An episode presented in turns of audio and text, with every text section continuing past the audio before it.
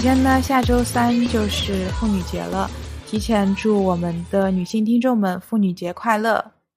听说沙老师不是很喜欢把三八节叫做女生节，我，不太喜欢。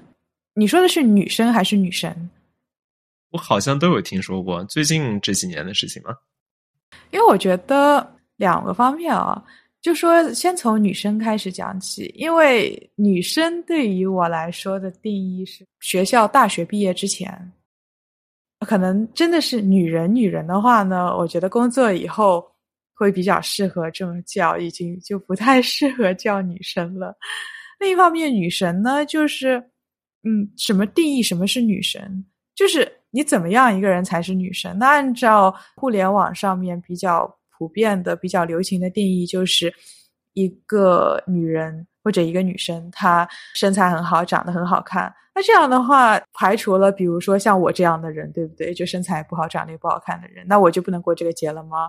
就这里面有一些我的个人的愤怒吗？听起来好像也没有吧。就从法律上来说，妇女是我国法律中描写所有女性的比较常用的一个词。当然还有很多其他的词，但是妇女确实是一个常出现的词。所以我觉得，对啊，这法律都规定，是不是？就是妇女嘛，那我们就用妇女好了。而且，就比如说像女生的话，就让人感觉这个词义它比较年轻，缺乏经验。另外一方面的话，女神不是一个非常包括所有的女性群体的这样的一个词。或者说，你假如硬要说所有女人都是女神的话，那女神就没有她本身的特别的那种专业了。而另外一方面，像妇女的话，我感觉有。一段时间，妇女或者劳动妇女的这样的一个印象，在刚解放的时候是一个非常正面积极的一个印象，在后面有一段时间，她变有一点变味了，他觉得变成了一种三四十岁、四五十岁劳动大妈的那种感觉。但是最近，我感觉，尤其是你像你这样用的话，你似乎是复活了它的一种相对比较老的寓意，它就是一种比较骄傲的、自豪的。你实际上是 reclaim 了这样的一个词汇，把它重新给定义，变成了一个积极向上的一个词汇。对啊，我是从事生产劳动的呀，因为那所以我就是劳动妇女嘛，这个没有什么问题啊，是一个非常符合我个人身份的一个形容，我觉得。在刚刚开始认识你的时候，沙老师，我觉得你可不会用妇女或者劳动妇女来形容自己。但你也说嘛，就是我一开始的时候，我刚刚认识你的时候，对不对？那个时候我是一直是个爸爸很宠爱的一个小女儿，所以我就是小公主人设啊，对不对？那么后来的话，我一个人在外面读书比较多了，然后现在有工作，那我自然有一些想法，就会有一些改变吧。对，假如因为自己的经历或者自己认知的增多。有自有改变自己的思想是很好的，那所以这样的话，祝大家三八妇女劳动节快乐，快乐。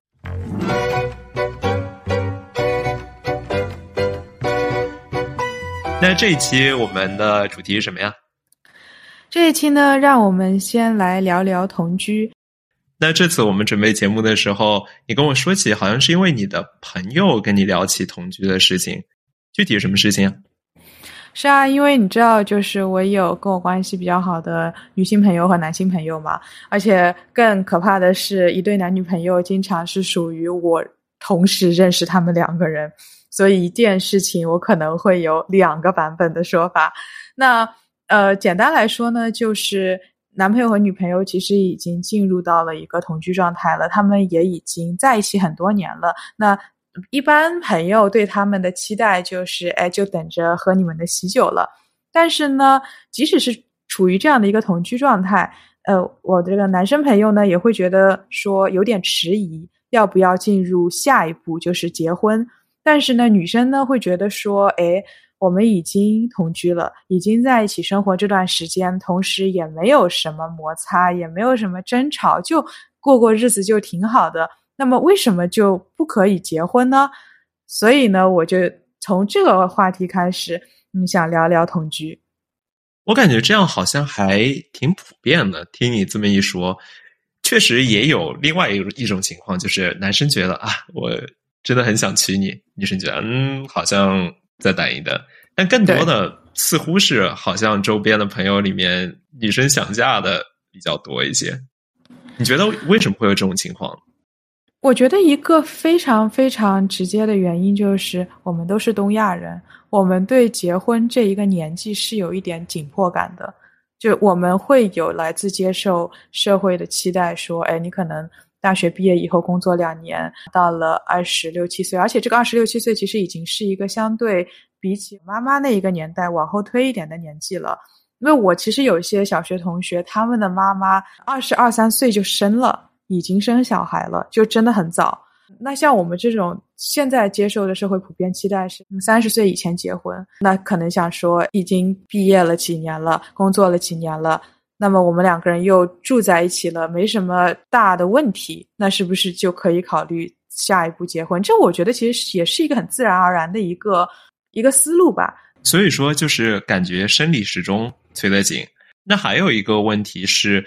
除了在这个年龄阶段的女生更容易感觉被催婚，在这个年纪，假设有稳定的感情，但是考虑是不是要结婚，有没有这种情况是男人更能够在这个年纪接受更换伴侣，而女人更换伴侣的话，对自己来说会找不到更好的，因为之前有过同居经历。我觉得这样讲出来，你是不是会被骂？因为现在我觉得社会已经开化到一个之前有过同居经历，其实在分手啊，在找也不是什么大问题的一个时代了吧？我觉得你说的对，我认可你的想法，而且我觉得我们的朋友不太容易被这样的经历所所阻碍。嗯，但是可能对于有一些群体来说，还是一个心理的一个考量嘛。对，这个是会有点，我觉得尤其可能是在小的城市里面，就是因为我们两个人是属于都不只是在，比如说从一个小的城市搬到大一点的城市，在国内的环境，我们两个人是属于从国内到国外的这个环境，就我们受到的社会的压力其实是相对小一点的，就是国内社会的压力是相对小一点的，我们在这个社会里面。我们周围只是就是我们可能大学认识的朋友，工作认识的朋友，我们没有一个非常强大的熟人圈子。脱离开这一个熟人圈子的话，我们觉得这个事情对我们的影响会比较小。这样想是比较合理的。但如果说你是住在一个熟人圈子里的话，那可能会有这样的压力。我同意你刚才的补充。对，还有一个原因是我们可以相对来说，我们两个的生活经历让我们可以比较随心所欲的更换自己的生活环境。说白了，就是假如在这边待不下去了，或者说，假如我这里的朋友都跟你，或者说我的想象当中，假如也有一个女朋友都有关系的话，假如我们分手了，我跟他们就待不下去了，我的社交圈子我就社会性死亡了。对于我们来说，这不是一个很大的烦恼，因为我们本身就有很多搬家经历。实际上，我们也可以换一个工作，换一个城市，而且没有那么多社会压力或者熟人圈来的压力。但对于很多人来说，不一定是这样。那我觉得，其实还有一个生理的一个问题吧，就是女性的最佳的生育年龄也就是这么多岁，但是男性可能会比女性稍微延长一点。女性最佳生育年龄是多少岁？还是三十五岁以前吧。那关于生育跟关于要不要孩子这个棘手的问题，假如观众更有兴趣的话，可以听我们之前的一那一集。假如不喜欢小孩的话，啊，我还能不能要孩子？你都学会打广告了。对，因为我觉得再说下去的话，可能就要说到同样的话题了。那再回到我们之前的那个话题，为什么男生对于现在这一段关系要不要进入下一步的发展有些犹豫？那其实当中，我个人认为，我听下来啊，因为我们也是很多年的朋友了嘛，比较大的一个原因是，男生之前其实有一个很喜欢很喜欢的女生，他当时真的有投入，还蛮多的，是真的很认真的有投入。比如说两个人只是约会的这一个阶段，他就已经很在精心的准备了。但是呢，后来他们两个人没有真的在一起。约会完了以后，女当时的女生觉得，哎，好像不是很合适，自己没有特别喜欢这样的原因，那然后两个人就没有在一起。那男生和现在的女朋友呢？他们两个人在一起呢，很大一部分程度是女生真的追得很紧。然后呢，男生呢，当时因为是被拒绝了，其实是就觉得说，哎，找一个包容自己的、更喜欢自己的，可能也蛮好的。然后两个人就在一起了。那后来呢，也就这么在一起在一起吧，就好像变成了一种习惯了之类的。那就这么一直先在一起吧。但是如果说要考虑到下一步的话，那结婚这个事情，那是一个大事。那虽然现在是可以离婚的，但是。结婚还是一个人生比较大的一个阶段性的转变嘛？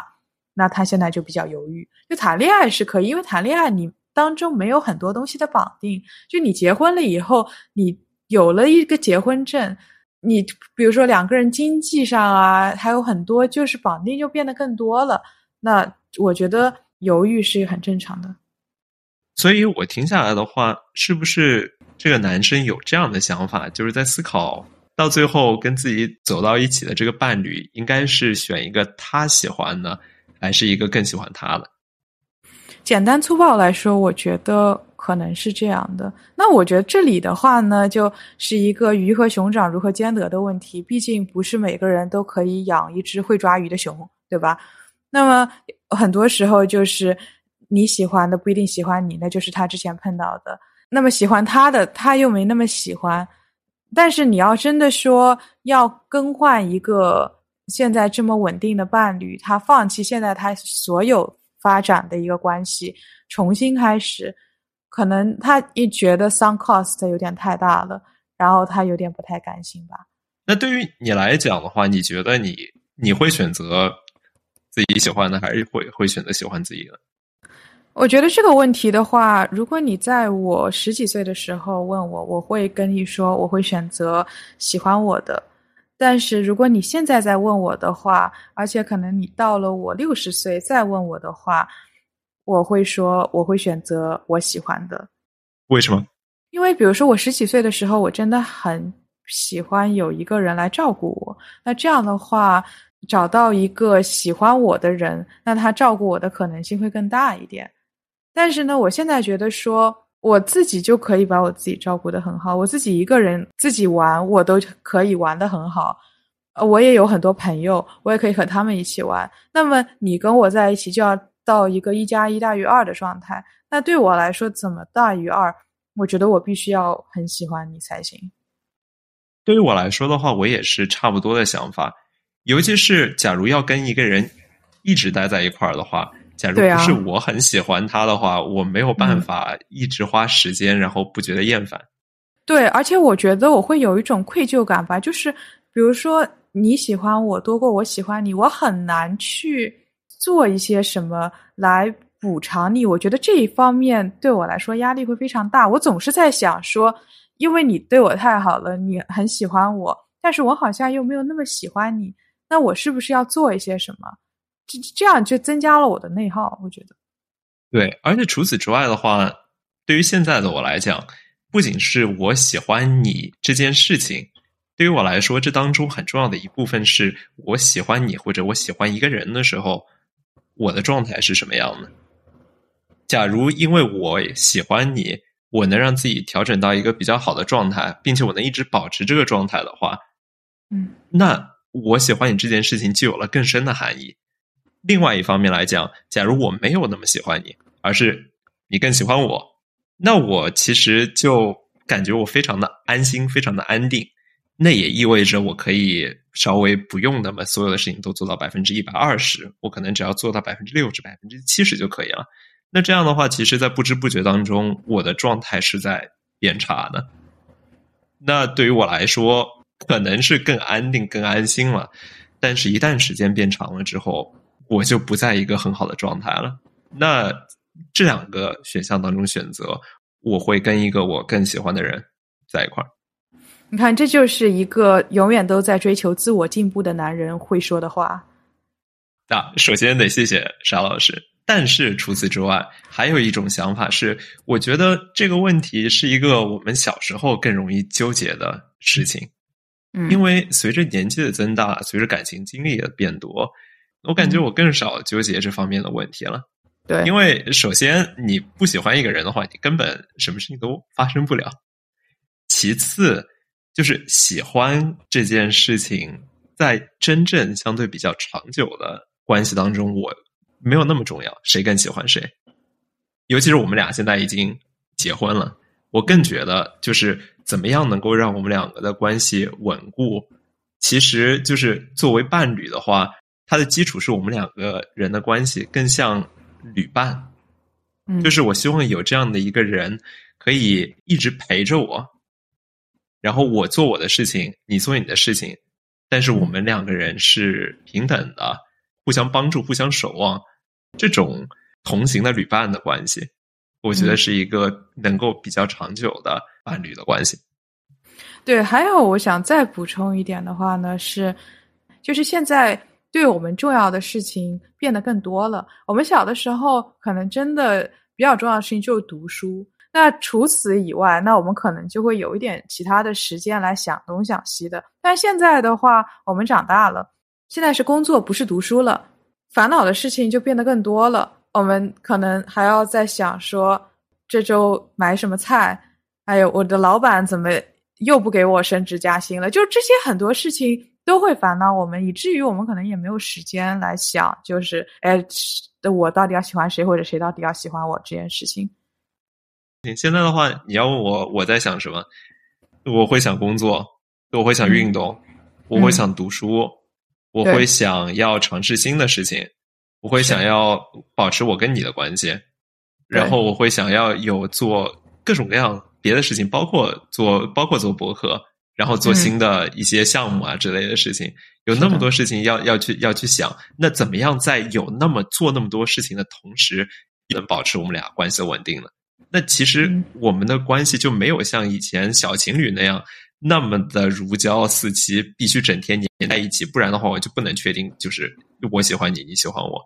相当于结婚了之后，我们就确定了，我们能够作为旅伴一起前进。那实际上刚才的这么一小段儿，让我想到了另外的一个概念，就是你听说过吗？呃，斯滕伯格爱情三因论。这个是我们两个人其实听沈一斐老师的播客有听到的嘛，对吧？但我个人其实是更。熟悉马斯洛需求理论，那你还记得三因论当中的三因分别是什么吗？一个亲密，一个激情，一个责任。我觉得对于小情侣，就我们俩年轻的时候来讲的话，感觉很多都是激情，激情占主导的，就像那种先天的荷尔蒙的自发的，就我喜欢你，我非常狂热的想跟你在一块儿。那我觉得，其实两个人在一起，不管是年轻人还是可能年纪大一点的中年人，离异了再恋爱之类的，对吧？那他这里面，只要两个人刚开始在一起，我觉得都得有点激情吧。你要一开始激情都没有，你后面日子怎么过啊？是啊，所以说绝大多数的亲密关系的话，都是至少有激情的。他三因论当中说的是，就一般来说，绝大多数的感情，你都是在三因当中有两个。你要么有激情和责任，你要么有责任跟亲密，你要么有呃亲密跟激情，但是缺乏第三者。假如假如你三个都同时存在的话，对于呃斯滕伯格来说，它属于一个所谓的完美的爱情。但是完美的爱情是相对来说比较比较少的。一般来说，就比如说举个最简单的例子，假设是一一对情侣，他刚开始是因为激情在一块儿的，后来慢慢的转向了。结了婚，激情慢慢消退了，变成了以责任跟亲密占主导的。就是责任的话，就是我是你的丈夫，你是我的妻子，我们两个要共同，呃，对自对各自的父母，对对方的父母负责，对自己的孩子负责。亲密的话，就是时间待在一块儿待久了，我们俩更像亲人。